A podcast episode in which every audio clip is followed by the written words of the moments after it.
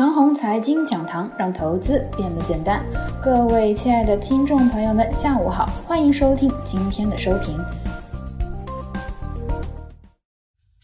今日一涨，可以认为股市大翻身。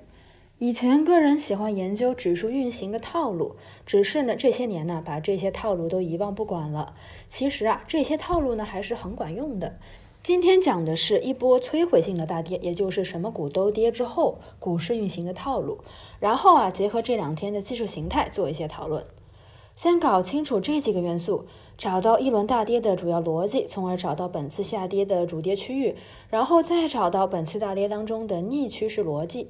三月份下跌的主逻辑呢是全球卫生事件爆发，冲击着科技产业链。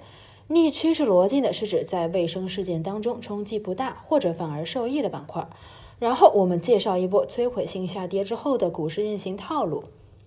一、指数主跌段一结束啊，逆趋势板块快速止跌，然后一直涨到了指数突破二十日均线。此时呢，该区域深受投资者认同和追捧。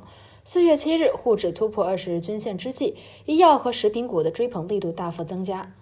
二、指数回踩二十日均线的那两天。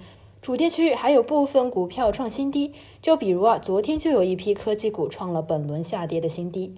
三，一直等到指数加成功回踩二十日均线之际，主跌区域才会终极止跌。这两天创业板指数成功回踩二十日均线，科技股迎来了终极止跌。四，在指数回踩二十日均线的那几天呢，可能会出现异常小的成交量。昨天就是这种情况，等到第二天，也就是今天，就可以判断出这次回踩二十日均线是不是成功了呢？成功回踩二十日均线的标志呢，是指数触及二十日均线的回升当中，是不是有板块变阵，即从逆趋势逻辑和防守板块呢，转变为了向前看的逻辑，或者叫进攻板块。例如啊，证券和科技呢是典型的进攻板块，消费白马属于防守板块，口罩、米业、渔业、种子和抗疫物资概念股都属于这种逆逻辑，即灾越大，股价越有利，隶属于啊灾情概念股。五逆趋势逻辑在指数成功回踩二十日均线之后，还会不会涨了呢？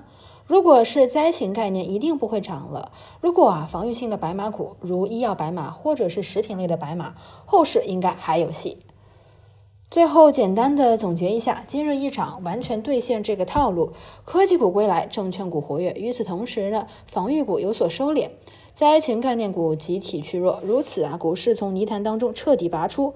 一场大跌之后，股市陷入泥潭，靠外围股市上涨是带不出来的，只能够依靠股市自身内在逻辑走顺畅之后，才能够最终拔出泥潭。今日一涨之后呢，逻辑已经全面顺畅，全面转为了正能量逻辑引导市场。那么接下来的股市啊，会迎来一段好日子。个人估计，在沪指两千九百七十到三千零三十点到来之际呢，不会有太大折腾。